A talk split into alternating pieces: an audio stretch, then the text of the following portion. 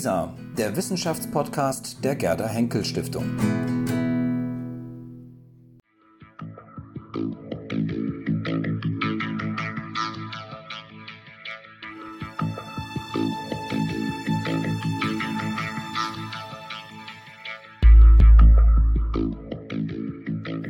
Ja, ich freue mich sehr, heute Frau Prof. Dr. Ulrike Gero bei uns hier im Haus der Gerda Henkel Stiftung zu haben.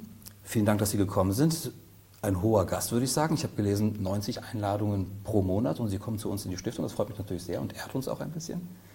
Herzlich willkommen.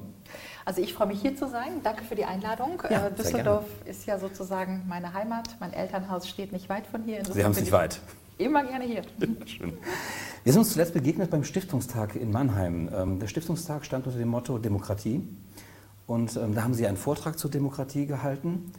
Ähm, dann hatte ich gedacht, ich habe Sie da gehört und das hat mich sehr interessiert. Ich das, fand das sehr anregend. Und dann kamen die ganzen Diskussionen um die Besetzung der Spitzenämter in der EU, Kommissionspräsidentschaft sozusagen das Amt. Und da dachte ich, da würde ich gerne mit Ihnen drüber sprechen. Also im Grunde ist das der Anlass unseres Gesprächs. Das ist schon ein bisschen was her, aber das macht nichts. Wir werden wahrscheinlich dann insgesamt über Demokratie in Europa, in der EU sprechen wollen. Und habe ich einmal angefangen, mich mit Ihnen zu beschäftigen, habe ich mich natürlich auch dann mit Ihrer Literatur beschäftigt und vor allem mit Ihrem Buch, das ich gerne mal zeigen möchte, warum Europa eine Republik werden muss, eine politische Utopie. Darüber wollen wir sprechen. Also wir haben ein großes Programm und ähm, ich hoffe, dass wir ähm, hier zu einem sehr lebendigen Gespräch kommen. Ich freue mich schon. Sehr gut. Dann frage ich Sie direkt mal, Frau Gero, ähm, waren Sie bei der Europawahl eigentlich wählen? Natürlich war ich wählen. Natürlich waren Sie wählen. Also ich habe Briefwahl gemacht.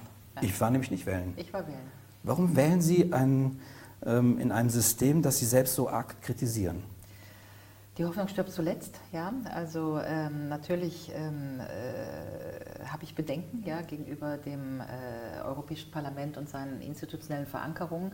Aber nicht wählen ist auch keine Lösung. Ja? Also man muss schon daran arbeiten, dass alles besser wird, aber nicht wählen hielt ich für keine Lösung. Aber das ist ein demokratischer Akt, oder? Äh, natürlich ist Wählen ein demokratischer Akt, aber die, Fra- also, äh, natürlich ist die Frage, was wählen wir, wenn wir das Europäische Parlament wählen? Ja? Und natürlich gehe ich auch mit so einer Frage da rein, aber äh, nochmal prinzipiell, nicht wählen ist auch keine Lösung. Ja? Ähm, aber dass ich Bedenken habe äh, gegenüber äh, dem Europäischen Parlament und seiner Macht im Grunde, uns eine europäische Regierung oder auch nur Regierungsform zu bringen, das ist natürlich klar. Und da bin ich nicht die Einzige. Ja? Also das muss man ja jetzt auch mal ein bisschen kontextualisieren.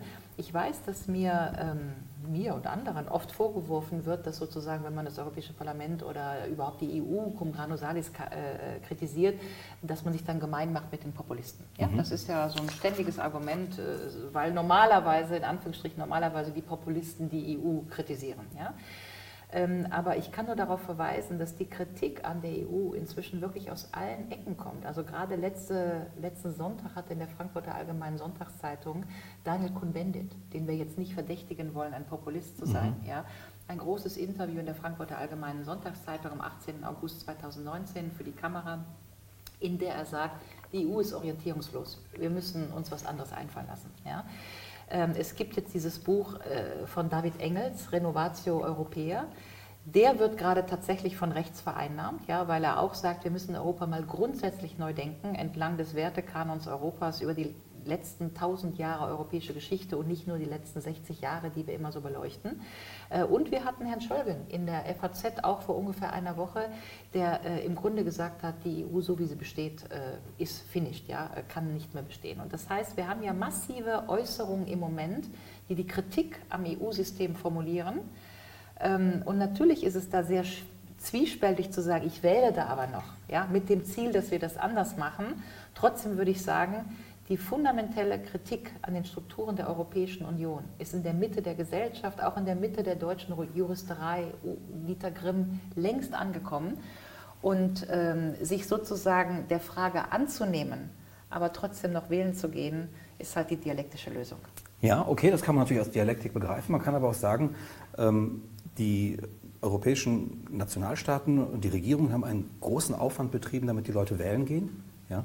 Man bekommt den Eindruck fast, ähm, das kann ein paar Jahre noch so weitergehen und man bekommt man wahrscheinlich noch einen Einkaufsgutschein, wenn man wählen geht, denn die Leute, sozusagen die Regierung oder das System bekommt dann die Legitimation, die es offenbar benötigt. Ähm, wenn man dann tatsächlich wählen geht, in einem System, das man so stark kritisiert, ähm, gibt man dann nicht sozusagen den Herrschenden, die, die man so stark kritisiert, dann die Legitimation, die sie so dringend offenbar doch noch brauchen?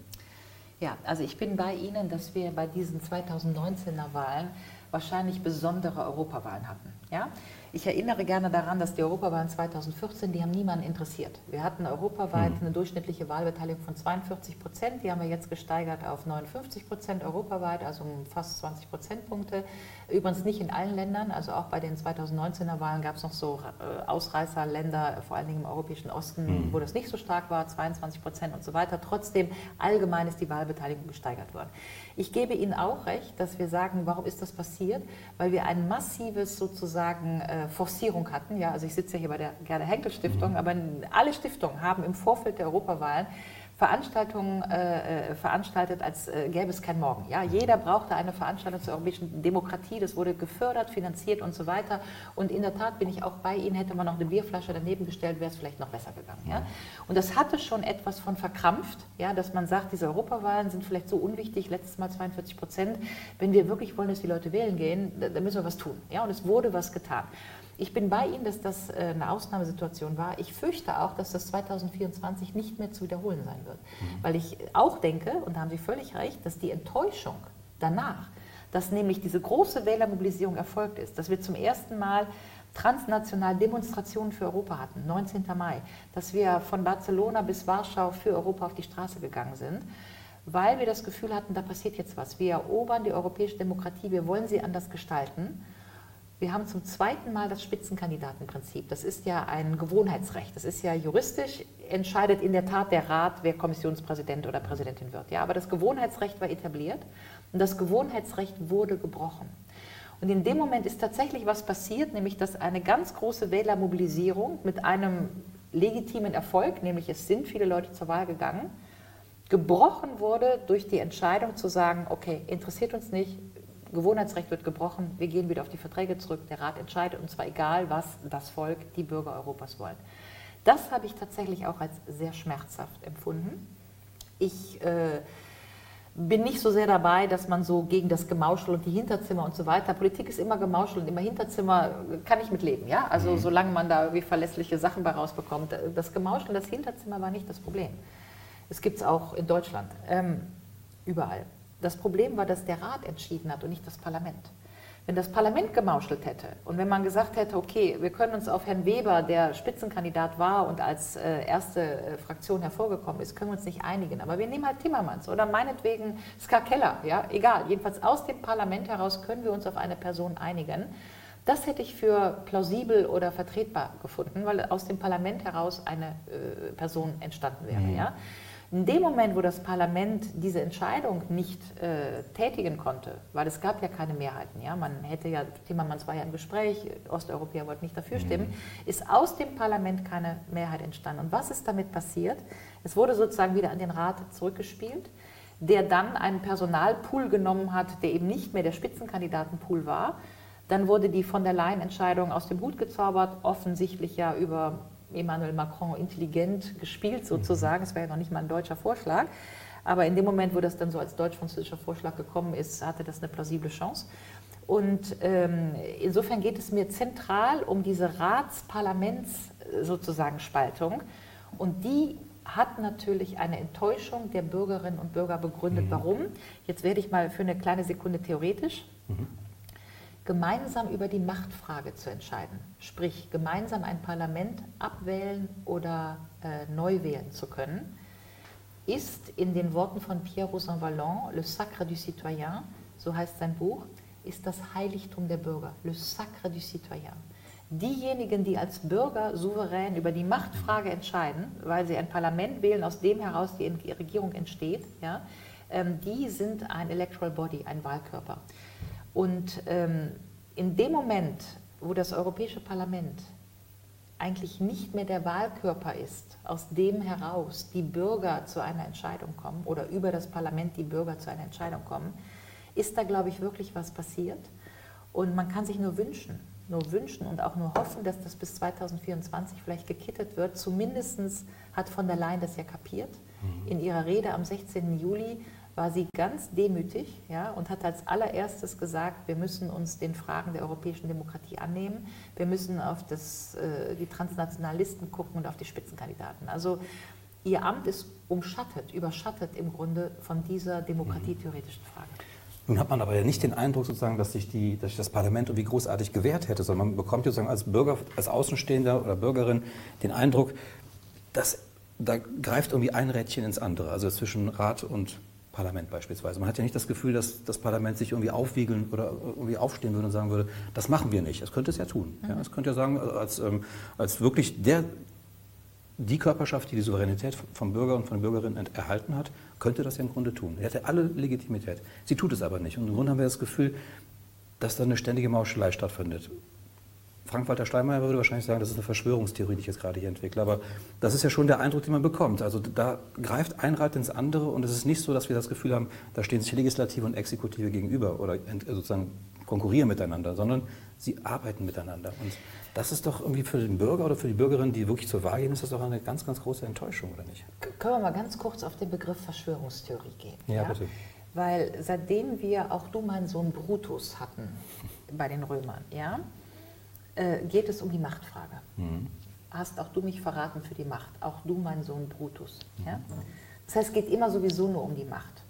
Und dass es immer Leute gibt, die darüber reden, wie sie anderen die Macht abnehmen können ist der legitime historische Prozess per se. Zu sagen, dass wenn ich sage, da gibt es aber jemande, eine Gruppe von Leuten, die haben sich verschworen, jemandem anderen die Macht abzunehmen, das ist eine Verschwörungstheorie, ist sozusagen ahistorisch. Die ganze Geschichte ist eine einzige Verschwörungstheorie, nämlich dass immer an einige Leute überleben, wie ich anderen die Macht abnehmen kann. Ja? Insofern würde ich diesen Begriff mal gerne dekonstruieren. Ja? Ähm, und nur um zu sagen, ähm, wenn Herr Steinmeier Ihnen sagt, es ist eine Verschwörungstheorie, dann ähm, haben Sie trotzdem recht. Ja. es geht nämlich um die Machtfrage ja. mhm. und es ist keine Verschwörungstheorie. Es geht einfach um die Machtfrage. Und wie Sie richtig sagen, geht es darum, hat das Parlament die Macht oder der Rat. Und darum geht es wirklich. Dann bleiben wir jetzt mal da einen Moment. Und da ist tatsächlich die Schwachstelle des europäischen äh, äh, Parlaments heute. Es konnte sich eben nicht entscheiden, es konnte nicht aufstehen, es hat sich nicht hingestellt und gesagt, wir lassen das nicht mit uns machen. Es hatte muss man leider auch sagen, auch keine bessere Lösung. Es konnte sich eben auf keinen Kandidaten einigen. Ja, es konnte nicht aus dem Hut jemanden zaubern. Das war die Schwachstelle des Parlaments. Aber jenseits der Schwachstelle stimmt es, das Parlament hat sich nicht erhoben im Sinne von, wir vertreten die europäischen Bürgerinnen und Bürger und wir wollen jetzt etwas ganz anderes als der Rat. Ja? Und insofern hat in diesem Armwrestling, in diesem, wie sagt man, äh, Daumenhakel, Armdrücken, mhm. ja, hat der Rat ähm, äh, entschieden. Und das ist das Fatale, weil in dem Rat ja sozusagen Regierungsvertreter sitzen und eben nicht Bürgervertreter, ja? also eben nicht die europäischen Bürgerinnen und Bürger. Ähm, warum war das in diesen 2019er Wahlen so wichtig? Da würde ich mal gerne hinkommen. Wir haben, vielleicht auch für die Hörer, die das ähm, mal nachlesen wollen, wir haben zum ersten Mal in den 2019er Wahlen die Bürger als historische Subjekte Europas überhaupt erst entdeckt. Hartmut Kelble, der Sozialhistoriker aus ähm, äh, Berlin hat ein sehr schönes Buch geschrieben, Die verkannten Bürger, eine andere Geschichte der europäischen Integration. Mhm. In der er im Grunde beschreibt, es ging in Europa immer über alles, ja, um, um, Frieden, um Märkte, um Währung und so weiter, nur um die historischen Subjekte, die das alles betreffen sollen, nämlich die europäischen Bürgerinnen und Bürger, um die ging es nie. Ja. Wir sind ja auch nicht direkt vertreten, sondern maximal indirekt vertreten. Äh, nach Maastrichter Vertrag ist die Europäische Union eine Staatenunion und eine Bürgerunion. Habermas spricht von heterarchischen Verhältnissen, also von einer strukturellen Asymmetrie, weil Staatenunion, Bürgerunion, letztendlich ist es die Staatenunion. Mhm. Und die Bürger entscheiden eigentlich nichts oder doch nur sehr indirekt. Und das spricht einfach tatsächlich dagegen, dass das Europäische Parlament Macht hat oder sich erheben könnte und sich einfach mal auf Augenhöhe gegen, das, gegen die Kommission, gegen den Rat stellen könnte. Ja? Kann es eben nicht. Und ähm, daraus lässt sich einfach das europäische Demokratiedefizit abbilden. Also in dem Moment, wo die Bürger das Gefühl haben, ich kann ja wählen, wen ich will, ja, wie Sie, ich gehe da gar nicht zur Wahl, was soll das? Ja, weil vielleicht wähle ich den Weber, dann wird er trotzdem nicht Spitzenkandidat. Mhm. Das ist ja so ein bisschen, als hätten wir in der Bundesrepublik Deutschland einen Bundestagsbeschluss, wir wählen den Bundestag, haben einen Bundestagsbeschluss zu einer wichtigen Frage und am Tag danach treffen sich die 16 Ministerpräsidenten, entscheiden was anderes und der Parlamentsbeschluss ist ausgehebelt. Ja? Mhm. Da würden wir als deutsche Bürger würden wir sagen, nee, Moment mal, wir haben doch da ein Parlament und so. Und in Europa ist es aber eigentlich die ganze Zeit so, dass das, was das Parlament macht, relativ schnell ausgehebelt oder vom Rat zumindest überstimmt werden kann. So. Dazu muss man eben sagen, und das ist halt das Wichtige, das Europäische Parlament hat natürlich, ich weiß, dass ich mich hier scharfer Kritik aussetze von denen, die dann immer sagen, das Parlament hat doch immer mehr Macht bekommen, Macht bekommen, Macht bekommen. Hat es auch. Das will ich überhaupt nicht kleinreden. Mhm. Ja? Das muss man immer vorab sagen. Und es hat sich diese so. Trotzdem hat das Europäische äh, Parlament äh, im entscheidenden Punkt kein Haushaltsrecht, äh, nicht alleine, der Rat. Das heißt, ähm, es ist nicht im Sinne von der Magna Carta, ja, das nobelste Recht des Parlaments ist das Haushaltsrecht, sondern das äh, ist der Rat, macht das Budget. Das Parlament hat Kodezession. Das Parlament kann sich gegen den Rat stellen in der Art und Weise, wie Sie das äh, verlangt haben eigentlich nur mit einer Zweidrittelmehrheit. Das heißt, sie haben im Grunde eine institutionalisierte GroKo in Europa. Sie müssen immer GroKo haben. Ja? Das heißt, sie haben so die große Allianz äh, von Liberalen, Grünen, S äh, Sozialdemokraten und Christdemokraten, die so die große Allianz sind gegen die Populisten rechts und links. Mhm. Aber so eine institutionalisierte GroKo tut ja eigentlich einer Demokratie nicht gut, weil sie haben ja keinen Rechts-Links-Konflikt. Ja? Und genauso verhandeln wir dann ja auch europäische Themen. Also in der Zeitung steht ja immer, ähm, äh, Europäisches Parlament war gegen Glyphosat. Ja, wer denn jetzt? Die Rechten, die Linken, die Grünen? Wer hat das gemacht? Ja? Oder die Datenschutzgrundverordnung? Ja? So. Das heißt, wir haben immer große Allianzen, die Sachthemen bearbeiten. Deswegen sagt man auch immer, das Europäische Parlament ist ein Sachargument. Und das stimmt auch und das ist auch auf eine bestimmte Art und Weise gut, weil es immer um diese Sachthemen geht. Und in diesen Sachthemen passiert es dann doch schon, dass man sozusagen die großen Stunden des europäischen Parlamentarismus hat, in denen diese Sachthemen Glyphosat, DGVO ähm, sozusagen ähm, abgestimmt werden. Jetzt müssen wir bei der Datenschutzverordnung bei Artikel 13a auch nochmal vorsichtig sein, ja, weil ne, was, wer ist da auf welcher Seite ja. im Lager? Aber ja. ich wollte nur den Punkt machen, mhm. dass es um große Allianzen geht mhm. und dass es trotzdem in diesen Allianzen letztlich nicht politisiert ist, jedenfalls nicht politisiert nach rechts-links. Mhm. Auch diese 13a-Geschichte, wo die Jugend auf der Straße war, was macht ihr da und so weiter, war ja keine rechts-links-Geschichte, sondern eher eine alt-jung-Geschichte. Ja? Mhm. Die jungen Leute sagten 13a, ich will da diese Upload-Filter, die anderen sagten, wir müssen da hier irgendwie so ein Copyright drauf machen. Ja? So. Also es war nicht eine Rechts-Links-Spaltung, sondern eigentlich eine generationelle Spaltung. Ja? Und äh, das führt alles dazu, dass wir im Grunde im Europäischen Parlament Sachallianzen haben, die aber nicht mehr ähm, im Rechts-Links-Schema zumindest politische Sachen abbilden. Mhm. Und dadurch entsteht eine relative Entfremdung vom Bürger zum Parlament, weil die Bürger gar nicht mehr wissen, wer macht denn da jetzt eigentlich im mhm. Europäischen Parlament was. Zu diesem Rechts-Links-Schema kommen wir nochmal. Das wird ja von vielen sozusagen gefeiert, dass es sozusagen endlich vorbei ist. Ja, man sagt also, endlich sind diese Rechts-Links-Gegensätze weg und wir brauchen die nicht mehr. Wir haben alle eine schöne Mitte. Aber da würde ich gar nicht gerne mal zukommen. Nochmal, Demokratie theoretisch, das Thema Souveränität und Souverän. Wer ist der Souverän?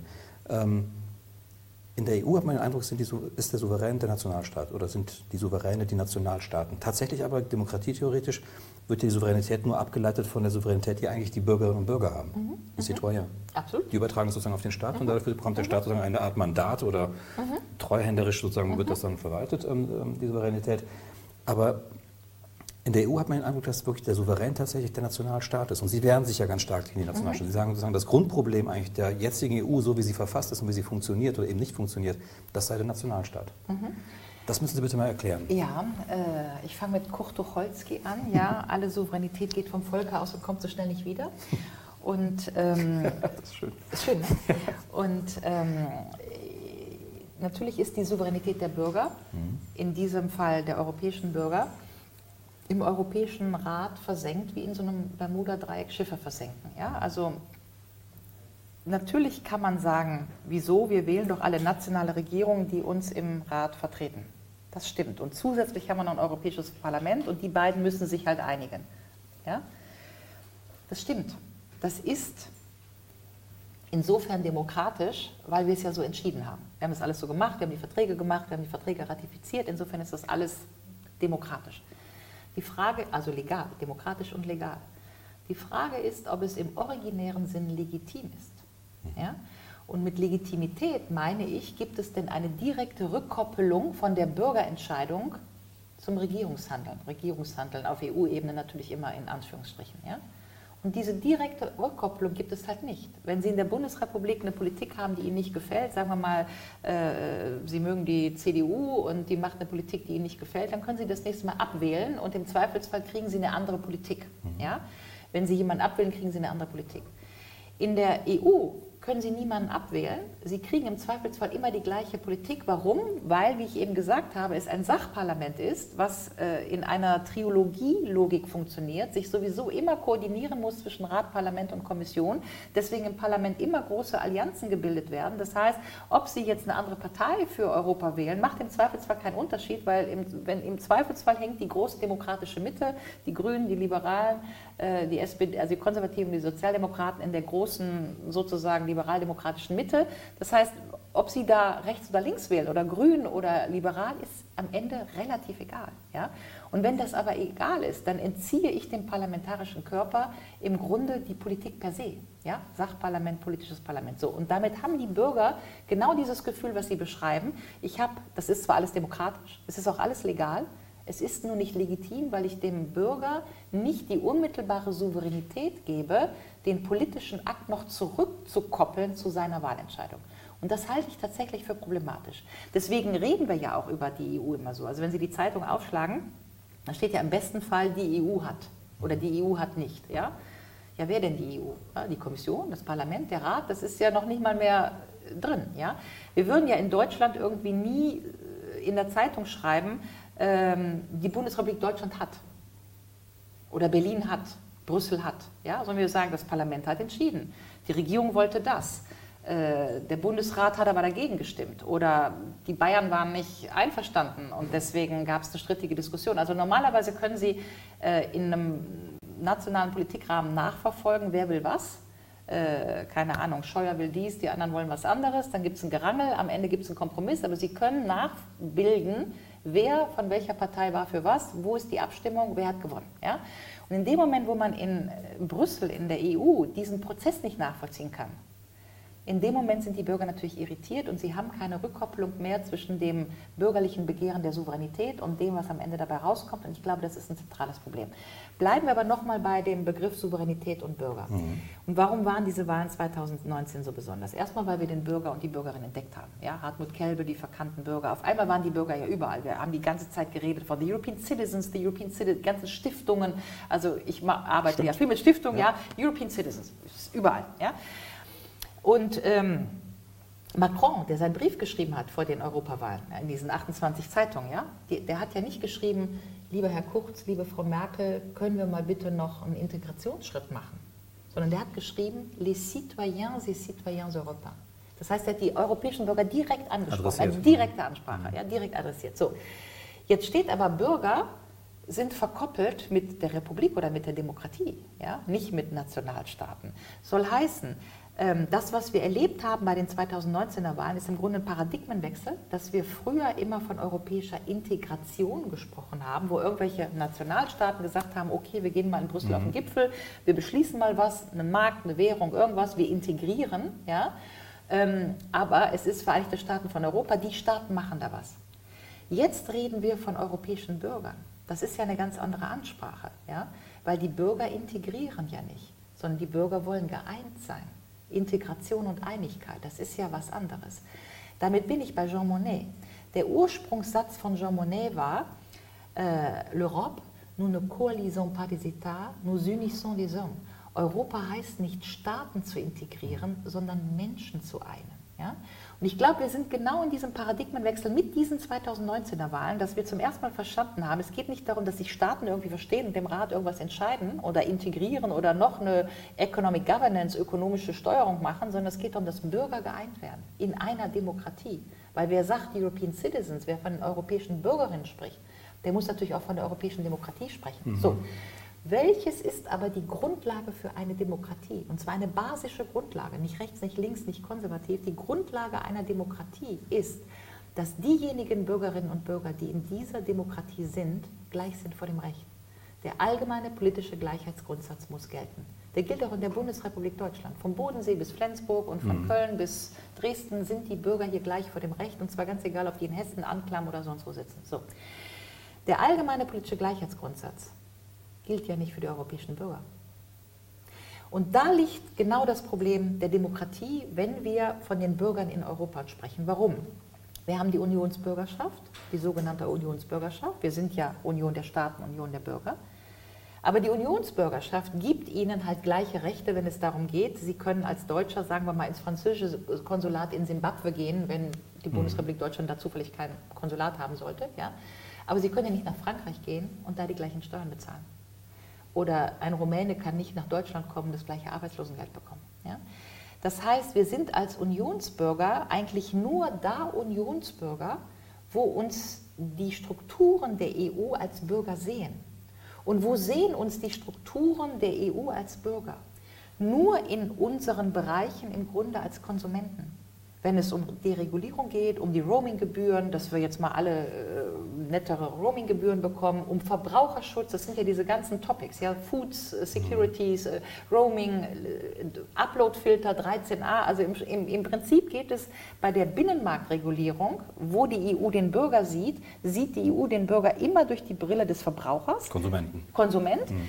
Verbraucher oder Konsument, also jemand, der einerseits irgendwas immer billiger haben braucht, ja, Telefongebühren und so weiter, oder der geschützt werden muss in seinem Consumer Protection Verhalten. Jedenfalls sieht die EU den Bürger nicht als Bürger da, wo das Sacre du Citoyen sitzt, bei Rosa Vallon. Mhm. Und wo sitzt das Sacre du Citoyen? Bei Wahlen, bei Steuern und bei Zugang zu gleichen sozialen Rechten. Mhm. Das ist das Heiligtum der Bürger. Und da ist die EU, hat ja die Bürger ausgeblendet. Mhm. Okay, ähm, aber es gab ja in den letzten zwei, drei, vier, fünf Jahren, gab es ja doch sozusagen ähm, im Rahmen der EU sozusagen, ähm, ähm, ich sage mal jetzt, ich benutze den Begriff Volk, Volksbegehren, ja, mhm. sozusagen sich EU-Bürger sozusagen zur EU verhalten haben in verschiedenen Kontexten. Wir können beispielsweise ähm, das Referendum in Griechenland nehmen, was 2015, ähm, glaube ich, war. Ähm, mhm. Genau. wir können aber auch den Brexit beispielsweise nehmen, wo sozusagen auch EU-Bürger sich zu einem bestimmten Thema verhalten haben und, und gewählt haben. Ähm, in dem einen Fall in Griechenland sozusagen ähm, haben die Bürger ganz klar entschieden, mit über 60 Prozent, glaube ich, dass sie dieses Memorandum nicht haben wollen. Darüber ist dann der, äh, die Eurogruppe einfach weggegangen, hat im Grunde eigentlich sozusagen eher die Daumenschrauben noch weiter angezogen. Tsipras ist äh, eingeknickt, hat das alles äh, dann durchgewunken, was dann letztendlich die Eurogruppe wollte. In England sozusagen oder in Großbritannien wählt man den Brexit. Ähm, da haben sich EU-Bürgerinnen und Bürger sozusagen geäußert, demokratisch. Ja. Und das wird dann wiederum sozusagen ähm, hier sozusagen dann ähm, von den EU-Eliten ähm, als negativ, schlecht, böse, wie auch immer halt sozusagen ähm, apostrophiert. Ähm, das heißt, dort, wo Demokratie sich in irgendeiner Form abspielt, wenn sie aber den Eliten nicht gefällt, dann darf sie irgendwie auch nicht sein, dann zählen die Ergebnisse plötzlich nicht. Ähm, was für ein Problem haben wir da? Also wollen die Eliten eigentlich gar keine Demokratie? Doch, also weiß ich nicht, kann ich ja nicht sagen, was Frau von der Leyen will. Ich hoffe aber mal, dass sie Demokratie will. aber, ja. aber ich glaube, das Problem ist einfach, welche nationalen Subgruppen entscheiden über welche Entscheidungen. Und genau deswegen habe ich das eben ausgeführt, wo sieht die EU den Bürger als Bürger? Hm. Ich mache es mal ganz einfach.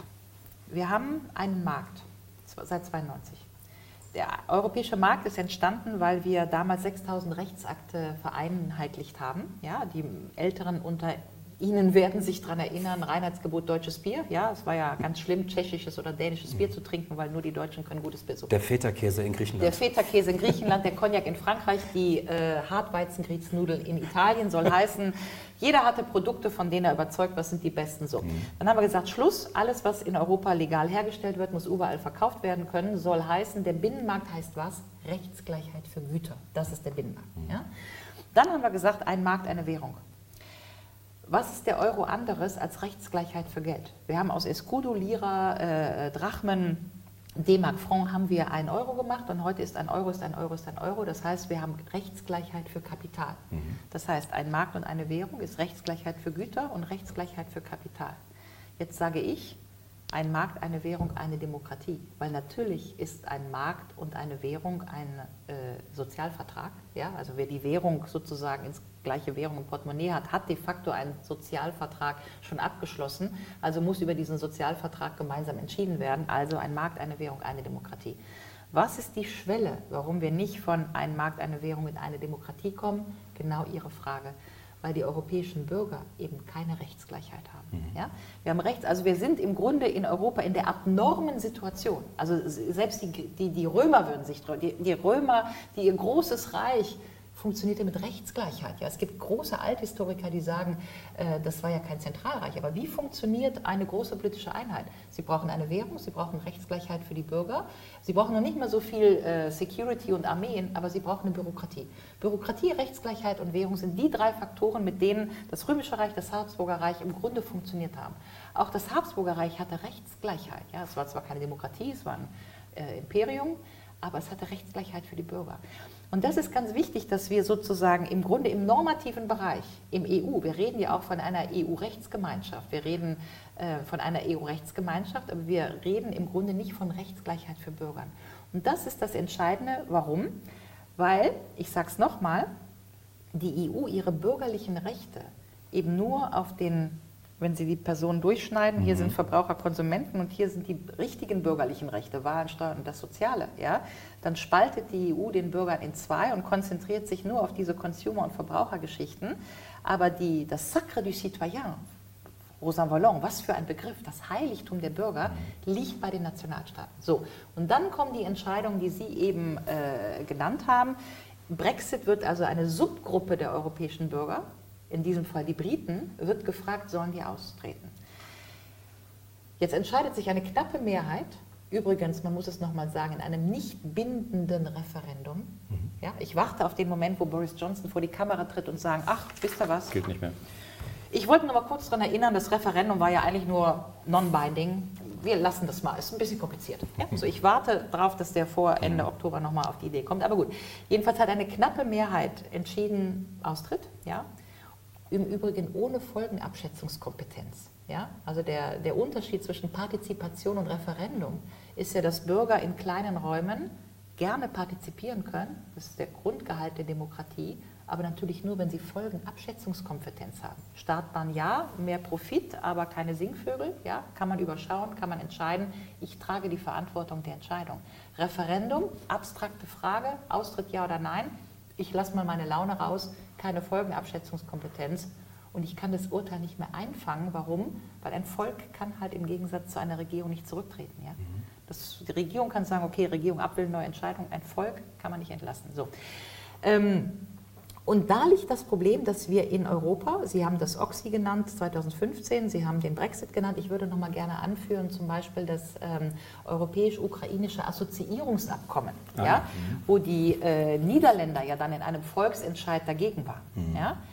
Da kann ich nur sagen, wenn es ein europäisch-ukrainisches Assoziierungsabkommen gibt, dann entscheiden alle Europäer über das Assoziierungsabkommen oder keiner. Aber nur die Subgruppe der Niederländer, die darüber entscheidet, ob alle Europäer ein Assoziierungsabkommen mit den Ukrainern haben, das macht keinen Sinn. Der niederländische Fall ist genauso interessant wie der griechische. Warum? Weil die niederländische Regierung hatte diesem Assoziierungsabkommen im Rat zugestimmt. Und das niederländische Parlament hatte dem auch zugestimmt, dem niederländischen Beschluss mhm. im Europäischen Rat. Und dann kam Thierry Baudet, das ist so ein 30-something da aus den Niederlanden und macht halt seine Kampagne äh, gegen das äh, Assoziierungsabkommen gewinnt mit diesem Referendum und auf einmal haben sie ein Problem, weil es steht ein Regierungsbeschluss im Rat und ein Parlamentsbeschluss mhm. der Niederlande gegen einen Bürgerentscheid. Im Grunde in Brexit genauso. Wir haben immer noch die Hälfte der Briten, sogar ein bisschen mehr der Briten, die gegen mhm. den Beschluss der Regierung sind, auszutreten. Deswegen haben wir jetzt zwei Jahre diese Debatten im britischen Parlament gehabt, weil sich das Parlament auf nichts mehr einigen kann. Warum? Weil das Parlament ja die Briten gar nicht mehr vertreten kann. Warum? Weil die Briten völlig zerspalten sind. Knappe Mehrheiten jeweils dafür, in jedem, also manchmal 51 Prozent Remain, manchmal dagegen, ja. Aber in dem Moment, wo die Gesellschaft gespalten ist, können sie ja ein Parlament, was die Funktion hat, die Gesellschaft zu repräsentieren, das geht ja gar nicht mehr. Ja? Ich mache den Satz noch zu Ende, ja. dann sage ich was zu Griechenland. Ja. Jedenfalls, der britische Case entspricht ja im Grunde dem, was man in der Theorie die Stasis nennt, die gesellschaftliche Stockung, also sprich den Begriff des Bürgerkriegs. Und es ist interessant, dass Boris Johnson vor wenigen Wochen in, ich glaube, der Sunday, äh, ein ähm, Artikel stand, Boris Johnson will lead the Brexit um, till the conditions of civil war. Also der Bürgerkriegsbegriff ist ja in der britischen Gesellschaft inzwischen angekommen, weil die inzwischen verstanden haben, dass die gesellschaftliche Spaltung so tief ist, dass eben nicht mehr gemeinsam repräsentiert werden kann. Kannst du äh, da ja. möchte ich ganz kurz einhaken, aber ist das nicht demokratische Normalität sozusagen, dass im Grunde es auch knappe Mehrheiten geben kann, in denen sozusagen dann eben auch entschieden wird. Also ja. wir haben das ja auch in der bundesrepublikanischen Geschichte, wir müssen nur an die Regierung Brandt beispielsweise oder Adenauer so mit Adenauer einer Stimme so gewählt. Ja. Also, also sozusagen, das ist doch, ist das nicht die demokratische Spielregel sozusagen, dass wir sagen, selbst wenn es eine Stimme Mehrheit ist, ist die Legitimation für die Regierung da, dann entsprechende Entscheidungen zu treffen? Aber keine Verfassungsentscheidung. Okay. Der Brexit, ist, ja, ja, gut, der okay. Brexit ist de facto eine Verfassungsentscheidung, mhm, ja, okay. weil wie auch bei uns ist ja sozusagen die Tatsache, dass wir in der Europäischen Union sind, ist ja über Artikel 23 geregelt, Grundgesetz. Mhm. Das heißt, es ist ja eine Verfassungsentscheidung, dass okay. wir in der mhm. Europäischen Union sind. Das heißt, der Austritt nach Artikel 50 ist de facto auch eine Verfassungsentscheidung. Wir müssten in der Bundesrepublik Artikel, 5, Artikel 23 ändern. Mhm. Ja. Mhm. Und für Verfassungsentscheidungen gilt eigentlich ähm, Zweidrittelmehrheit. Ja. Das mhm. heißt, mindestens hätte es bei dem Referendum ein Quorum geben müssen, dass ähm, zwei Drittel der Bevölkerung einfach mal zur Wahl gehen, dann wäre das Problem gelöst. Die ja. jungen Leute wären zur Wahl gegangen, hätten wir keinen Brexit. Ja? Mhm. Ähm, und es hätte eigentlich auch eine Zweidrittelmehrheit geben müssen, auch in, äh, weil Verfassungsentscheidungen eigentlich in allen Demokratien Westeuropas mit Zweidrittelmehrheit mhm. äh, gestellt. Also das wäre das Argument zu sagen, nein, diese knappe Mehrheit zerreißt die Gesellschaft und ist eben deswegen nicht sozusagen die Mehrheit, die es zu akzeptieren gilt. Mhm. Aber ich würde noch mal gerne auf Griechenland zurückkommen, weil es so mhm. wichtig ist. Ja? Ähm, die griechische Demokratie wurde ja völlig äh, sozusagen überrannt. Ja? Also erstmal das Memorandum of Understanding war von der Troika, das heißt von im Grunde nicht legitimierten Brüsseler Beamten, die nach Griechenland gefahren sind. Man muss es so deutlich sagen, die Gewerkschaften zerschlagen haben und so weiter und denen ein ähm, Vogel friss oder stirb äh, Memorandum vorgesetzt wurde. Die Griechen wehren sich dagegen und kriegen keine neue Politik. Ja? Das heißt eine völlige Entkernung eigentlich der griechischen Demokratie. Wir erinnern uns alle, dass Krugman, der amerikanische Ökonom, an diesem Tag getwittert hat. Das ist a coup. This is a coup. Ja, das ist ein, ein Staatscoup, ein Streich. Mhm. Ähm, Danach ist viel passiert. Wir wollen jetzt nicht über Griechenland ja, reden. Ja, Tsipras mhm. ist gewählt. Mhm. Jetzt haben wir schon wieder Neuwahlen. Übrigens auch relativ spannend, ja, dass Mitsukazis jetzt sozusagen. Ausgerechnet diese. Ja, okay. Der als Konservativer alles Geld ja. ausgeben kann, was man Tsipras nicht erlaubt hat, mhm. Geld auszugeben. Das wollen wir kurz mal auch erwähnen. Mhm. Das ist sehr auffällig. Ja. Mhm. Ähm, aber das strukturelle Problem an diesem Oxy war wieder der Wahlkörper. Wer hat eigentlich abgestimmt? Mhm. Ja.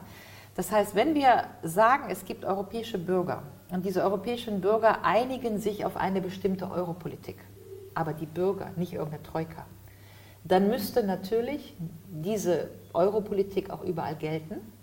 Und wenn sie nicht gelten soll, weil was anderes passieren soll, müssten alle Bürger darüber abstimmen, dass was anderes gelten soll. Was aber nicht geht, und das sind die zwei Defizite an der griechischen Zeitung, ist erstmal, dass die europäischen Bürger nicht entscheiden, welche Europolitik, sondern eine Troika, also Exekutivföderalismus, würde Habermas sagen.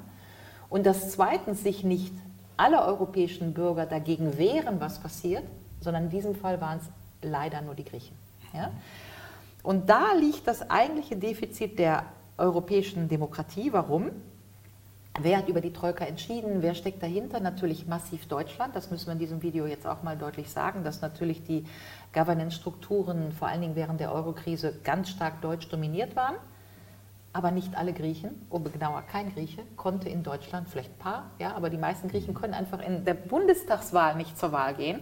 Das heißt, hätten wir 2013 bei den deutschen Wahlen, wären das europäische Wahlen gewesen, weil ja im Grunde die Deutschen im Rat die Europolitik gemacht haben, die vielen Südeuropäern, nicht nur den Griechen, auch mhm. den Portugiesen, Italienern nicht gepasst hat und die auch schlecht war für diese Länder, die aber in Deutschland indirekt natürlich, nicht direkt, aber indirekt gemacht wurde, dann müsste man eigentlich sagen, entweder wählen jetzt alle zum Bundestag mit und der Bundestag wird ein Euro, eine Art europäisches Parlament und alle Bürger entscheiden, was für eine Europolitik gemacht wird, dann ist das legitim. Aber zu sagen, dass wir eine implizite deutsche Dominanz in Europastrukturen haben, die eine Politik macht, die für Südeuropäer schlecht ist, und dann dürfen diese Südeuropäer nicht in Deutschland wählen, wo aber diese Politik gemacht wird. Andererseits, wenn sie sich wehren, wie die Griechen, dann wird es nicht ernst genommen. Das sind einfach zwei, drei Demokratiedefizite, die ja fast schon gebündelt daherkommen. Mhm. Ich wage aber die Prognose, angenommen über das Memorandum damals, was Griechenland betraf, hätten alle europäischen Bürgerinnen und Bürger abstimmen dürfen ähm, glaube ich, wäre es deutlich sozusagen unterhalb der 50 Prozent wahrscheinlich ausgegangen. Denn, ähm, und das würde ich auch gerne ansprechen wollen, Ähm, wenn wir von den Eliten sprechen, und zwar nicht nur in Politik, sondern auch in Wirtschaft und Medien beispielsweise, ähm, haben wir eigentlich sozusagen zwar oft eine nach außen dargestellte Europafreundlichkeit, eine große Europa-Zuspruch, es muss mehr europäisch werden, Pulse of Europe, alle unterstützen das und so weiter. Selbst die Regierung unterstützt Pulse of Europe.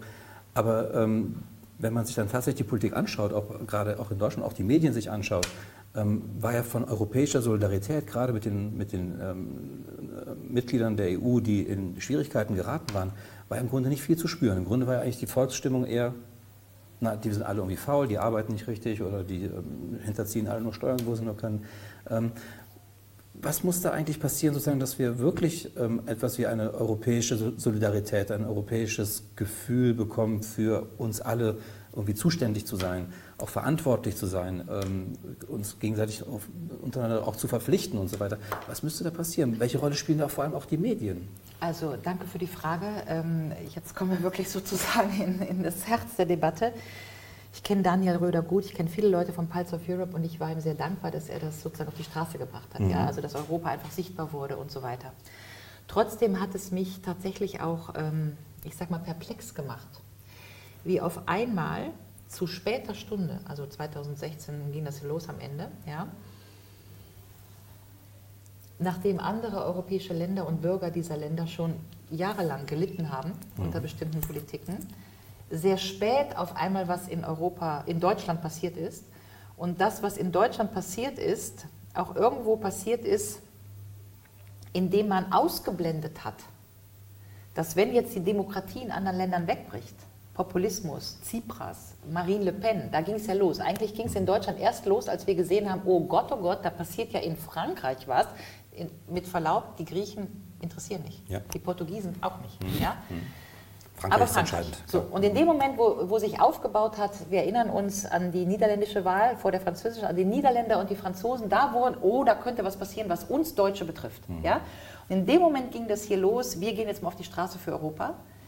Aber bar jeder Kritik der Mitverantwortung Deutschlands an dem Zustand Europas. Mhm. Jetzt mache ich mal ein bisschen Eigenwerbung, aber genau deswegen habe ich dieses Buch geschrieben. Wie hältst du es mit Europa? Ja, das ist leider erst kurz vor den Europawahlen geschrieben, aber da versuche ich nochmal genau aufzuschlüsseln, dass das, was in Europa passiert ist, der Populismus bis hin zum Brexit, bis hin zu Polen, bis hin zu Marine Le Pen, im Grunde eine Reaktion ist auf die Renationalisierung Deutschlands, die angefangen hat mit Sommermärchen, die angefangen hat mit Lena, Song Contest, Land der Ingenieure, wir sind wieder wer, du bist Deutschland, keine Ahnung. Ja, erinnern wir uns noch, was wir hier abgefeiert haben. Ja, ich würde auch gerne noch mal an den Moment erinnern, wo wir bei der 2013er Wahl Hermann Gröhe mit großer Deutschlandfahne auf der Bühne gesehen haben, die Merkel ihm gerade noch rechtzeitig aus der Hand genommen hat, weil sie sich vorstellen konnte, dass vielleicht auch europäische Zuschauer sich diese Szene angucken. Aber diese Selbstbeweihräucherung plus BMW, Export, lalala, das, das war ja hier unsere große Feier. Unsere Wer sagte, Party. in Europa wird endlich wieder Deutsch gesprochen?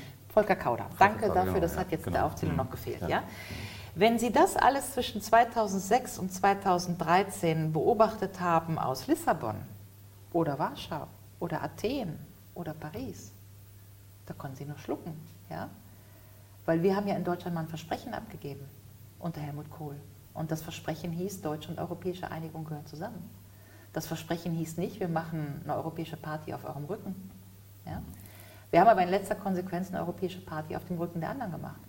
Das müsste man jetzt mal sehr ausdifferenzieren. Äh, vielleicht können wir ja diesem Videoclip auch ein paar Bücher noch äh, äh dazustellen. Ulrike Herrmann hat dazu viel ähm, beschrieben, andere Ökonomen, Adam Wolfgang. Streeck, Adams Tools und mhm. so weiter. Aber die strukturelle Dominanz Deutschlands in der Eurozone, die hat ja nicht nur damit zu tun, dass wir so toll sind, sie hat vor allen Dingen damit zu tun, dass wir so groß sind und dass wir in der Mitte Europas liegen. Und dass jeder Renault, der von Frank oder Peugeot, der von Paris nach Warschau verkauft wird, mal irgendwann über eine deutsche Autobahn muss. Und ähm, jetzt kann man sich auf den deutschen Fleiß viel einbilden. Ich will das auch nicht kleinreden, dass wir ein anständiges Land sind und die Dinge hier gut funktionieren. Aber für unsere Größe und für unsere Mittellage, die wurde uns geschenkt. Die haben wir nicht selber gemacht. Und aus der ergibt sich eine Verantwortung, nämlich dass wir die anderen mitdenken. Und das geht hin bis zu solchen Entscheidungen wie äh, Ausländermaut, ja? wo wir ja jetzt dann doch mal vom EuGH, Herr Scheuer, Gott sei Dank mal einen Rüffel bekommen hat. Ja? Europäische Bürger sind nämlich gleich. Und das hätte man anders lesen, lösen können, aber das ist ja jetzt, aber es ist genau die Debatte, dass wir immer ähm, sozusagen denken, wir bestimmen in Europa und wenn die anderen das nicht so machen wie wir, dann äh, sind wir unhappy. Ja? Und so geht es einfach nicht. Und der Punkt ist eben, und das ist das wichtige Argument, wenn die Franzosen nicht so reformieren, wie wir meinen, dass sie das tun müssten, oder die Italiener nicht so Steuern zahlen, wie wir meinen, dass sie das tun müssten, oder die Griechen vermeintlich faul sind, wie wir das diskutieren, dann hängt das ja viel damit zusammen, dass über strukturelle Abhängigkeiten die kleineren Volkswirtschaften im Grunde überhaupt keine Chance haben, gegen uns anzustinken. Ja? Wir tun immer so, als hätten wir in der Europäischen Union 27 unabhängige Volkswirtschaften und als würden wir die slowenische, griechische, estnische Volkswirtschaft gegen die deutsche stellen. Ja? Sie können auch drei Mäuschen mit einem Leoparden in einen Käfig tun, das geht sich nicht gut aus. Ja? Und dass wir da aus dieser deutschen Brille nicht herauskommen und das immer auch mit so deutschen Begrifflichkeiten diskutieren. Bleiben wir mal bei den Reformen. Frankreich muss reformieren. Wir mhm. geben Macron erst was, wenn Frankreich reformiert. Ich lade wirklich jeden, der das hört, mal ein, sich ein Auto zu nehmen und von Dijon im Westen Frankreichs nach Bordeaux, äh, im, äh, umgekehrt, nach Dijon äh, im Osten Frankreichs, ja, nach, Westen, Bordeaux, ne? nach Bordeaux im Westen zu fahren. Mhm. 500 Kilometer. Sie fahren 500 Kilometer von Ost nach Westfrankreich, im Grunde durch Sonnenblumen. Und wenn Sie Glück haben, fahren Sie über Clermont-Ferrand. Und wenn Sie Glück haben, kriegen Sie da einen Kaffee. Ja, so. Da ist ja schon die Frage, was reformieren wir jetzt? Den Sonnenblumensamen? Ja? Das heißt, wenn da etwas entstehen sollte, wie die Deutschen sich das träumen, nämlich Industriecluster, Fraunhofer Institute, kleine mittelständische Betriebe, in denen man duales Ausbildungssystem machen kann, wie unten in Baden-Württemberg, dann müsste man das dahin bauen und viel Geld in die Hand nehmen. Und dann entsteht da in 10, 20, 30 Jahren entsteht da was. Sonst macht aber die ganze Reformdebatte, wie wir sie führen, überhaupt keinen Sinn. Wenn man kein ja? Geld in die Hand nimmt. Wenn man kein Geld in die Hand nimmt, wenn man keine Industriepolitik macht, vor allen Dingen aber, wenn man überhaupt mal Montesquieu, der Geist der Gesetze, ja, ähm, dass Wetter und Geografie vielleicht was mit Politik zu tun haben, soll heißen, die Strukturen, die wir hier haben, also Mittelstand, äh, Industriegebiete und, äh, ähm, na, wie heißt es, duales Ausbildungssystem. Ja, woher denn? Weil wir im Mittelalter zufällig diese ganzen Städte hatten, ja, Ulm und Augsburg und Göttingen und wie sie alle heißen und die Handelsstraßen da durchgingen und deswegen hier ganz viele Städte sind. Gucken Sie doch mal nach Frankreich.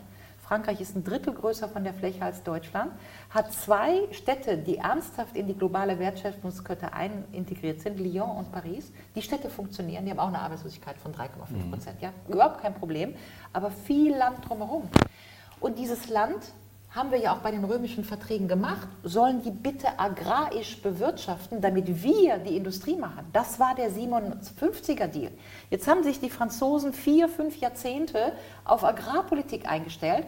Prompt passiert was und die Deutschen sagen, ihr müsst mal reformieren. Wir brauchen mal ein bisschen Mittelstand. Ja? Was glauben wir, was da wie passieren kann? Und da nicht hinzugucken und sozusagen sich nicht vorstellen zu können, dass wir als Europäer eine europäische Raumordnung brauchen und eine europäisch volkswirtschaftlich aggregierte Darstellung, dass wir nicht den Griechen sagen, zerschlagt mal eure äh, Taxi, liberalisiert mal eure Taxibetriebe äh, oder verkauft mal euren Hafen äh, von Piräus an, an, an die Chinesen und dann wird dann schon was drauf. Verscherbelt euer Tafelsilber und dann kriegt ihr die Ökonomie wieder in Fahrt. Sondern wir würden ja, und dann baut ihr da Industrie hin, keiner würde in Deutschland auf die Idee kommen zu sagen, auf Rügen da muss man richtig Industrie hin. Ja? Sondern wir haben eingepreist, das ist unsere schönste Insel, da ist ein bisschen Tourismus, ansonsten Heringe. Wir wollen das auch schön bewahren, weil wir da unseren Naturschutz suchen. Und es ist klar, in Hessen und in Baden-Württemberg passiert was. Ja? Und so eine Raumordnung müssten wir für Europa haben, weil wir ja de facto schon in einem Währungsraum sind. Also müssten wir im Grunde auf die europäische Landkarte gucken und sagen, das geht doch hier nicht um Slowenien, Deutschland, Portugal oder Griechenland, sondern es geht um Zentrum und Peripherie. Dem Zentrum geht es immer besser, der Peripherie immer schlechter. Kann man auch in Deutschland mal gucken, Saarland, Brandenburg sind jetzt auch nicht gerade so die Wertschöpfungsproduzenten des deutschen Bruttoinlandsproduktes. Ja? Und wenn man das allein mal verinnerlichen könnte, dass es nicht um die Griechen und die Deutschen geht, sondern um einen europäischen Raum, der industriepolitisch gestaltet werden müsste, wo wir gucken, die schönen Ägäisinsel, da sollen mal Olivenbäume stehen und mhm. Tourismus, ein bisschen Schiffe, aber das wäre es. Die Wertschöpfung ist woanders dann hätten wir viel gewonnen. Mhm. Ich nehme mal auf, was ich eben gesagt hatte mit rechts, links und so weiter, ähm, mhm. dass das ja aufgehoben wurde. Und ähm, wir hören ja auch immer gerne und lesen auch immer gerne, dass wir in ideologiefreien Zeiten inzwischen leben. Dank äh, 90 oder 89, 90 haben wir im Grunde keine Ideologien mehr. Ähm, wir wissen, was äh, Fukuyama gesagt hat, dass die Geschichte ist zu Ende, ähm, das liberal-demokratische Paradigma hat im Grunde gewonnen und damit ist im Grunde alles vorbei. Ähm, wenn wir aber über Europa jetzt sprechen und auch sozusagen über die geistige Verfasstheit derjenigen, die Verantwortung übernehmen, Verantwortung tragen und Entscheidungen treffen und so weiter, haben Sie trotzdem den Eindruck, dass man eigentlich doch noch von einer Ideologie heutzutage sprechen müsste, die sozusagen den Ton angibt. Also ich gebe ein Stichwort Neoliberalismus beispielsweise. Ähm, die EU, die eben ganz stark sozusagen eher als Markt begriffen wird, als, als ein Binnenmarkt. Als, Sie haben eben diese Freiheiten aufgezählt, ähm, Kapitalfreiheit, ähm, Dienstleistung. Genau, ne? also da, da geht es um, und wenn wir von Freiheiten in Europa sprechen, dann sprechen wir im Grunde überwiegend von ökonomischen oder mhm. von Handelsfreiheiten, von wirtschaftlichen Freiheiten sozusagen. Es gibt zwar die Personenfreiheit noch, aber ansonsten haben wir Güterfreiheit, glaube ich, Güterverkehr, Dienstleistung und Kapital. Kapital. Ne? Das sind nur die drei ähm, anderen Säulen. Ähm, welche Rolle spielt in Ihren Augen sozusagen dieses, ähm, also haben wir eine Ideologie sozusagen, die in Europa, ähm, ähm, in der EU nach wie vor vorherrschend ist oder ähm, ist das übertrieben, wenn man sozusagen dem Neoliberalismus eine solche Macht zusprechen würde, dass er im Grunde die Geschicke Europas irgendwie lenken oder steuern oder bestimmen würde? Also ähm, wir haben ja hochideologisierte Zeiten wieder. Ja? Wir machen ja aus Nationalismus wieder eine Ideologie, mhm.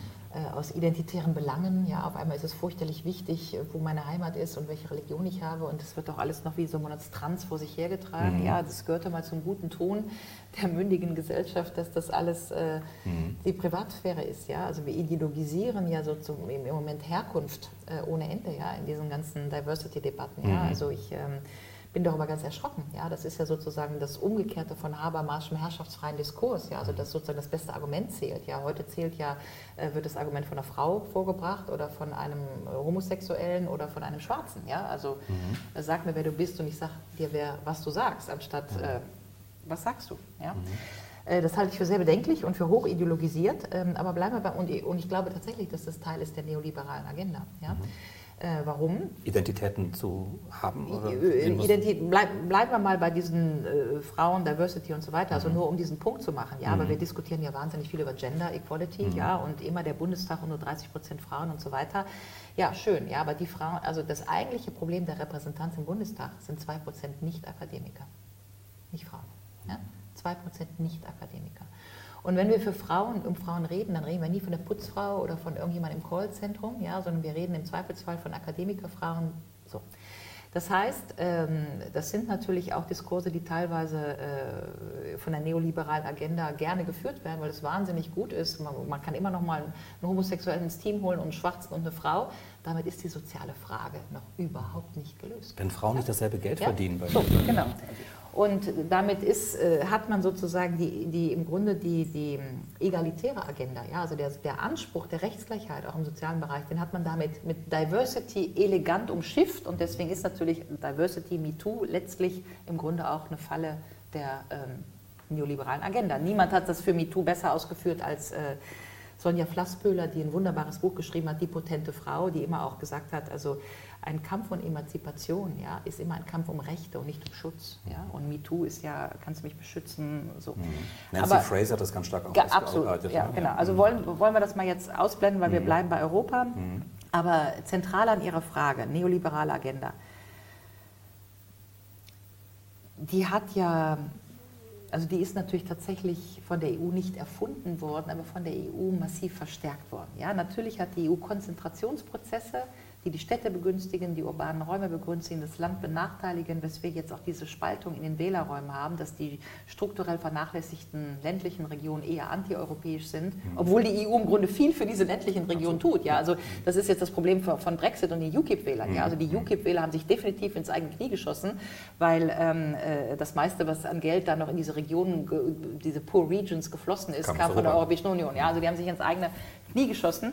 Ähm, aber die EU kriegt halt nicht den Benefit, ja, sondern äh, man, man, demonstriert halt gegen die EU, obwohl die EU im Grunde viel tut. Aber Trotzdem hat die EU in ihren Förderrichtlinien mit dem Binnenmarkt auch so Koppelungen, zum Beispiel per capita Koppelung. Das heißt, das Geld fließt natürlich eigentlich in die urbanen Regionen, weil sie, sie müssen halt äh, 1 zu 1000, 1 zu 100, je nachdem, so und so viele Menschen erreichen mit irgendeiner EU-Maßnahme. Das heißt, sie haben schon eine ganz starke Stadt-Land-Spaltung in diesen Binnenmarktmechanismen. Mhm.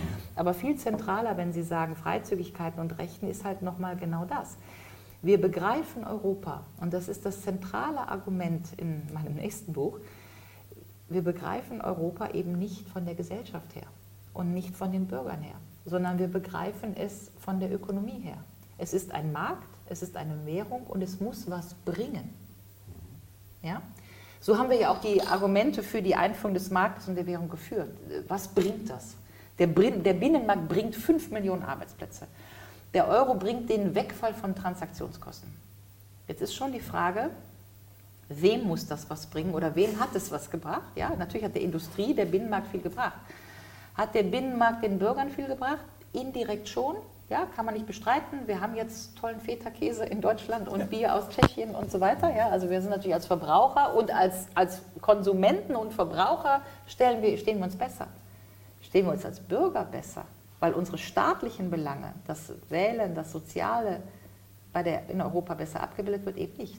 Das heißt, die EU hat uns diese Spaltung zwischen Verbraucher und Konsumenten und Bürgern irgendwo gebracht. Und das erklärt das Demokratiedefizit.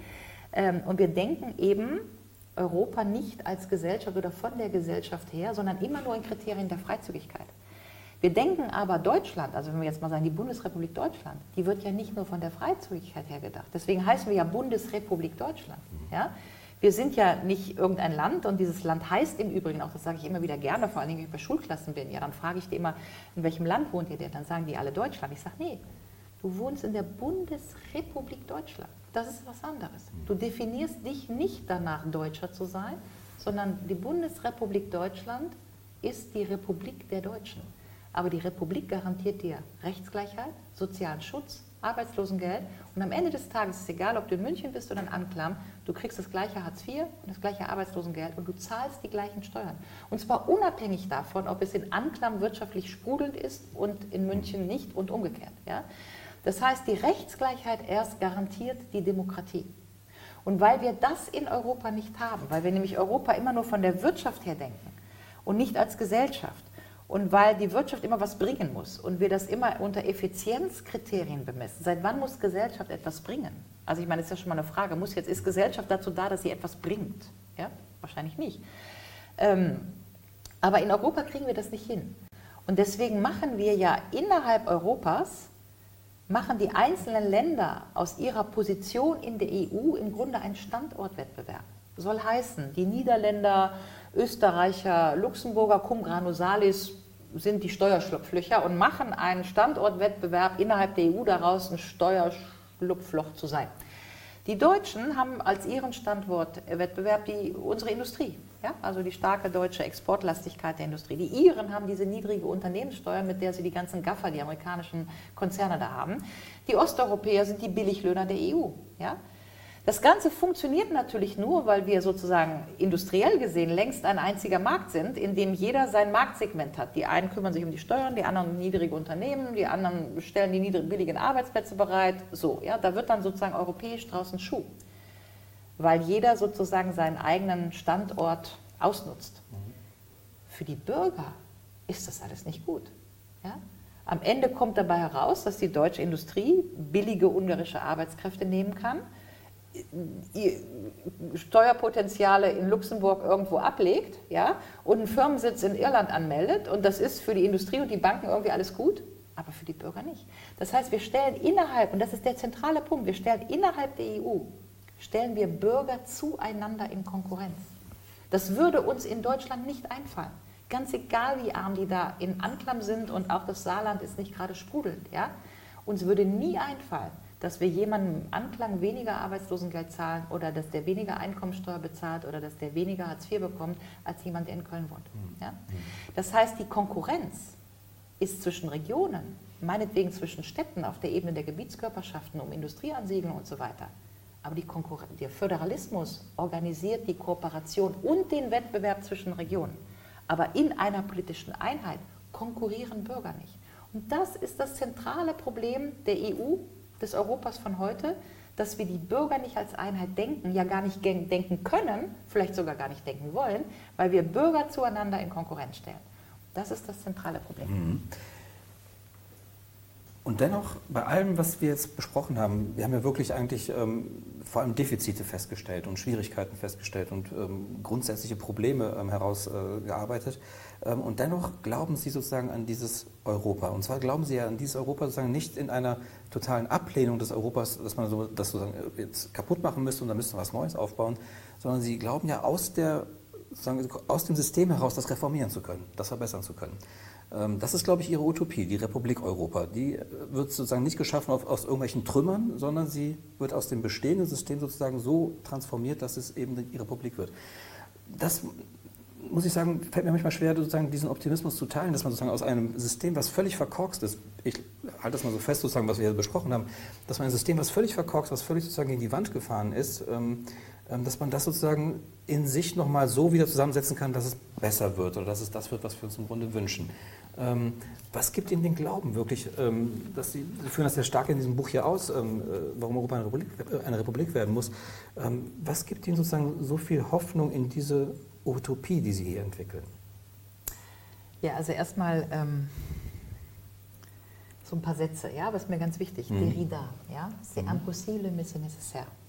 Ja? Mhm. Es ist unmöglich, aber notwendig. Mhm.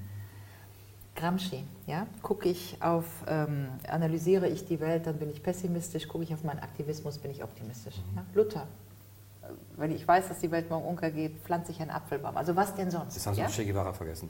Wie auch immer. Jedenfalls äh, in dieser dialektischen Bewegung zu sagen, da ist was, was passiert und das, was mhm. da passiert, ist eher schlimm. Fridays for Future, ja. Mhm bin ich ja schockstarre oder sage ich, ich mhm. setze was dagegen? Mhm. Ja? Ich setze einfach was dagegen. Ich habe diese Utopie gezeichnet und ich lege jetzt inzwischen aber wirklich großen Wert darauf. Es ist keine Utopie mehr. Ja? Mhm. Erstens steht jetzt die Föderale Europäische Republik im Parteiprogramm der Grünen seit letztem November. Es gibt verschiedene andere europäische Parteien, die das auch, also Piraten, so kleinere Parteien, die sich der Idee auch angenommen haben.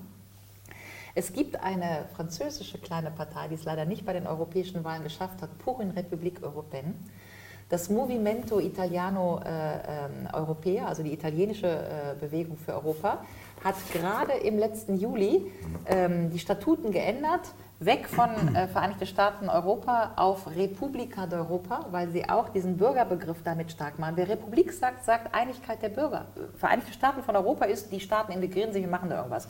Republik Europa ist du, du, du, wir sind Europa und wir machen das jetzt. Wir sind die Bürger, wir sind die Souverän, wir entscheiden. Vor allen Dingen aber die Republik ist unveräußerlich. Keiner fliegt raus. Ja? Weder die Griechen noch die Italiener noch die Engländer. Keiner fliegt raus. Wir sind die Bürger Europas, wir organisieren die europäische Demokratie. Das heißt, Integration machen Staaten, Bürger machen Demokratie. Das ist der Paradigmenwechsel. Ja? Mhm.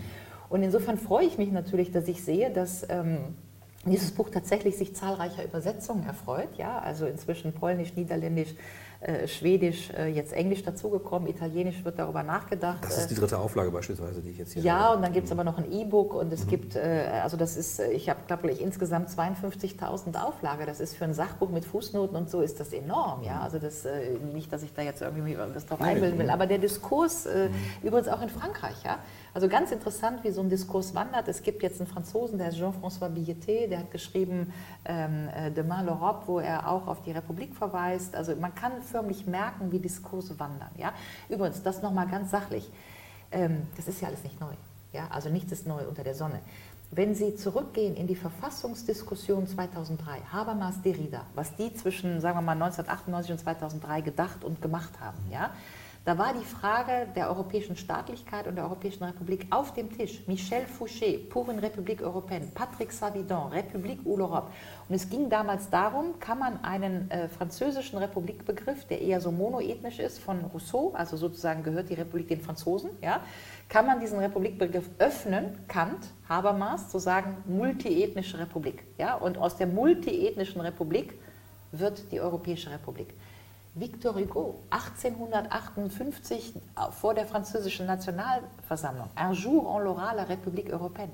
Das heißt, die Idee, die Republik, das Gedankengut, das Erbe eigentlich schlechthin Europas, ist nicht die Demokratie, ist die Republik, ja? ist was anderes, Demokratie, Republik. Ja? Die, die Demokratie ist seit Aristoteles eine sehr suboptimale Form, eigentlich eine schlechte Staatsform. Mochten die ja? eigentlich gar nicht. Mochten die gar nicht. Warum? Ja, weil die, die, die Demokratie, also die Mehrheit der Straße ist noch lange keine, äh, keine Demokratie. Die Mehrheit der Straße kann sehr dumme Sachen wollen. Ja?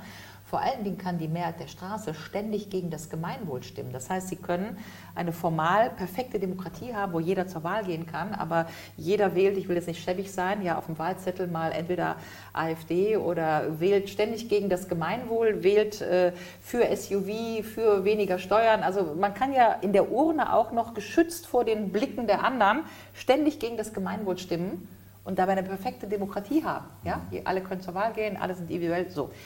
Und das sagt Hannah Arendt übrigens, ja. Also wenn wir in dem Moment, wo wir Demokratie meistens an formale Kriterien koppeln, zum Beispiel Mehrheitsentscheidungen, ja, haben wir schon verloren. Auch in der DDR gab es Wahlen, ja. Also, und je, je, einiger man sich war, 90 Prozent, desto schlechter die Demokratie. Soll heißen, die Republik ist der Begriff. Übrigens die Republik der Begriff der Französischen Revolution.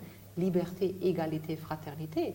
Ähm, die Republik aber organisiert das Gemeinwohl. Die Republik sagt, sie ist unveräußerlich für die Bürger. Die Republik organisiert dass sozusagen bürgerliche Interessen nicht überrannt werden, sondern dass wir als Bürger der Souverän sind. Insofern äh, habe ich mich tatsächlich gewundert, dass wir in den letzten Jahren so eine intensive Diskussion über die Demokratie hatten, mhm. aber nicht über die Republik. Ja, ich, ich, hätte mich gefreut, wenn das ganze Geld der deutschen Stiftungen mal in Definition, also dass wir mal über die Republik reden und was die Republik bedeutet. Das ist schon noch was anderes.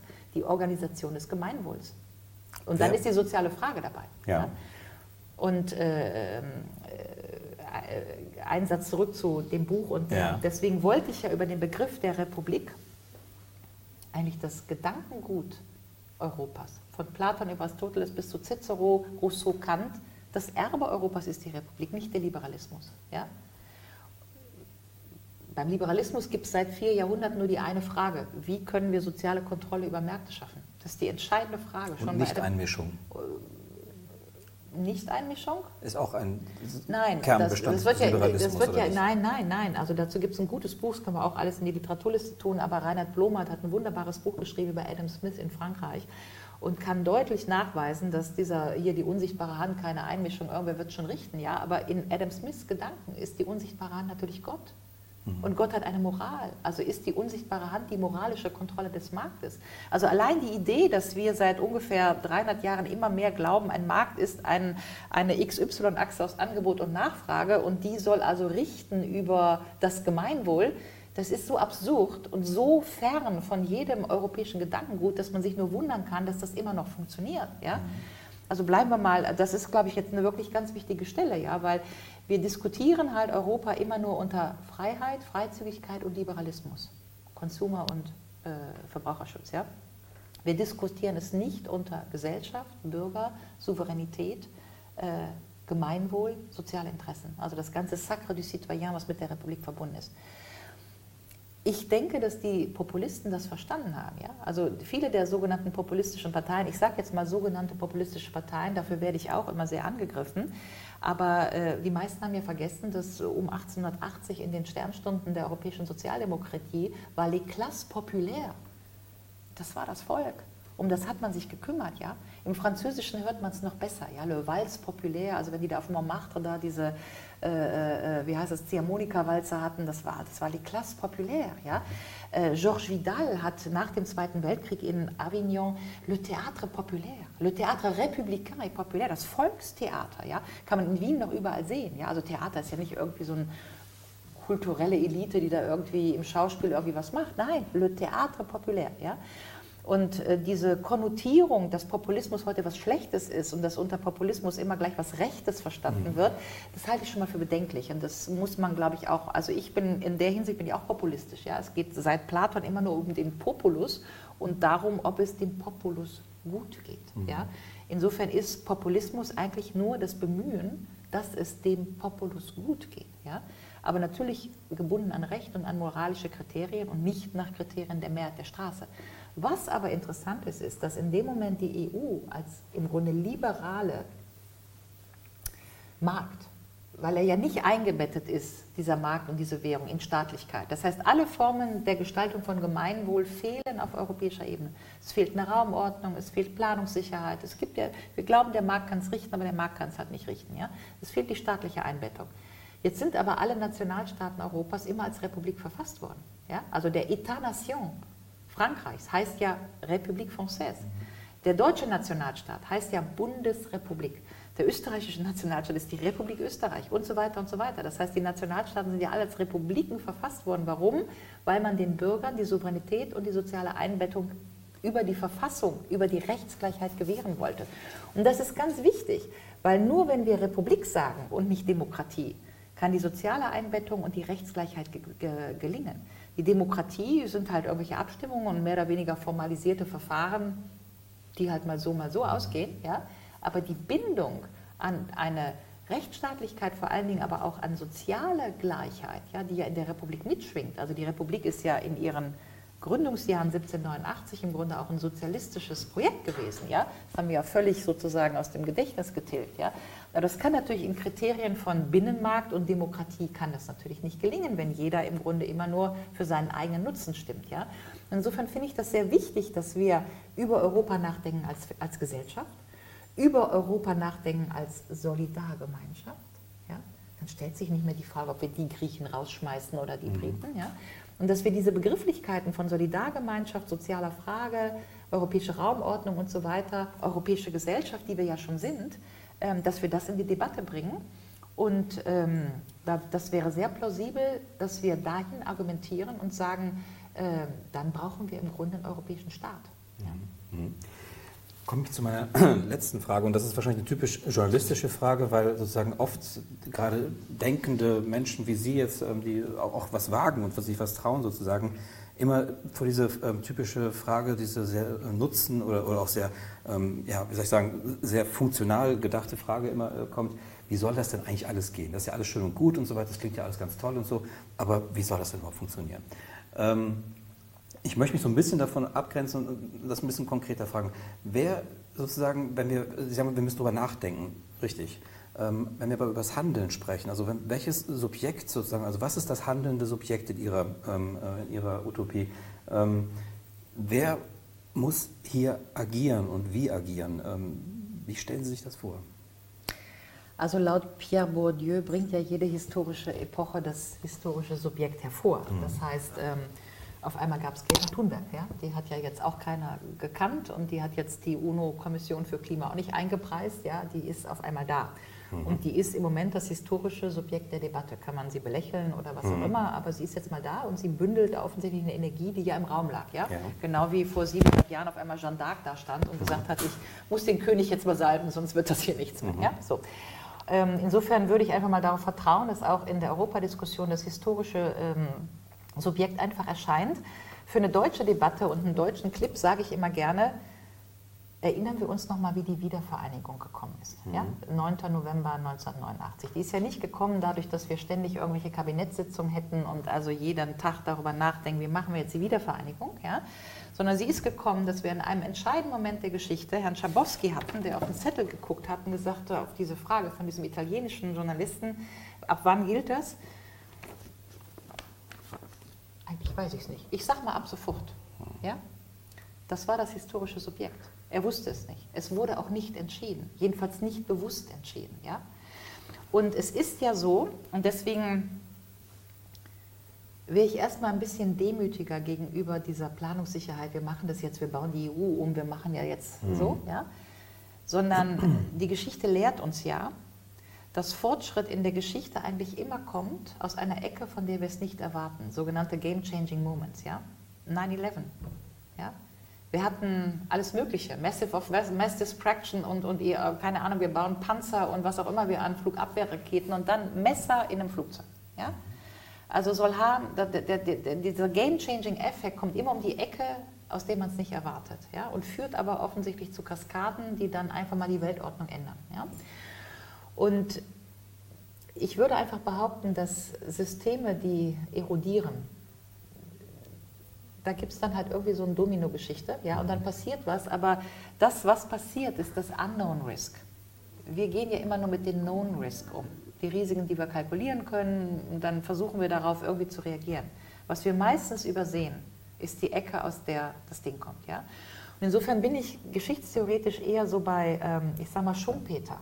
Ja, das Prinzip der kreativen Zerstörung. Ja, es muss schon, das ist auch Hegel, ja, Es muss schon etwas sterben, damit etwas Neues werden kann. Das ist eine sehr biologische Ordnung.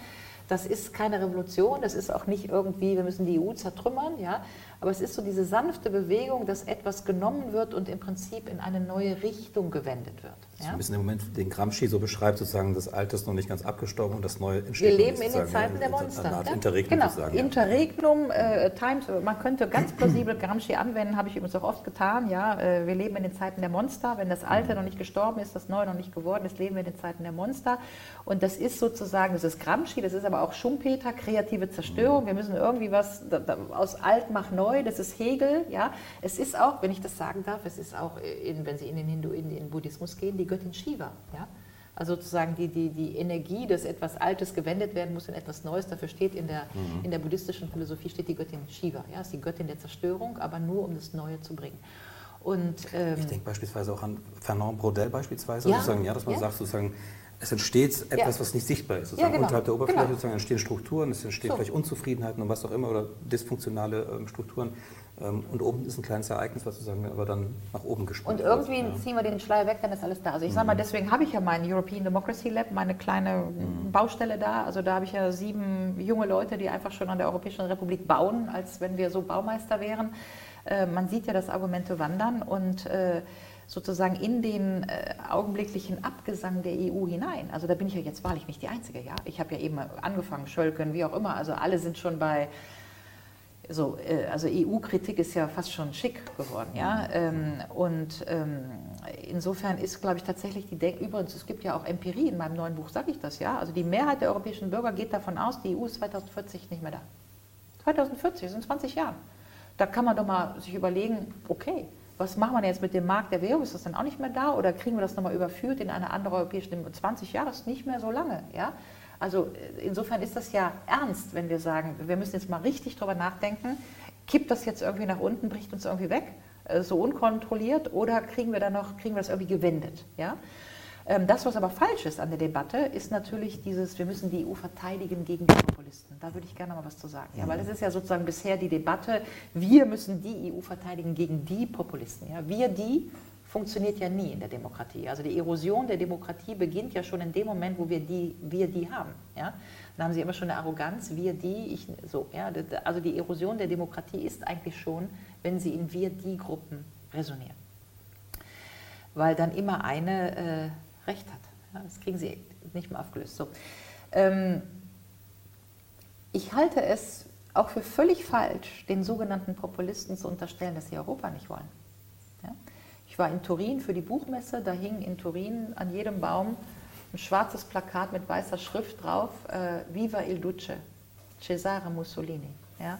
Pur una Europa forte. Ja? Mussolini wollte ein super starkes Europa, er hat es nicht geschafft. Auch Hitler wollte ein Staat. Der Boris Johnson vor drei Tagen. Boris Johnson gesagt, the EU wants to become a superstate like Hitler. Ja? Das heißt zu übersehen. Es gibt eine Zeitung, die heißt Nation und Europa. 40 Jahre Ganz lang. Rechts, ja? ja? Ganz rechts. So.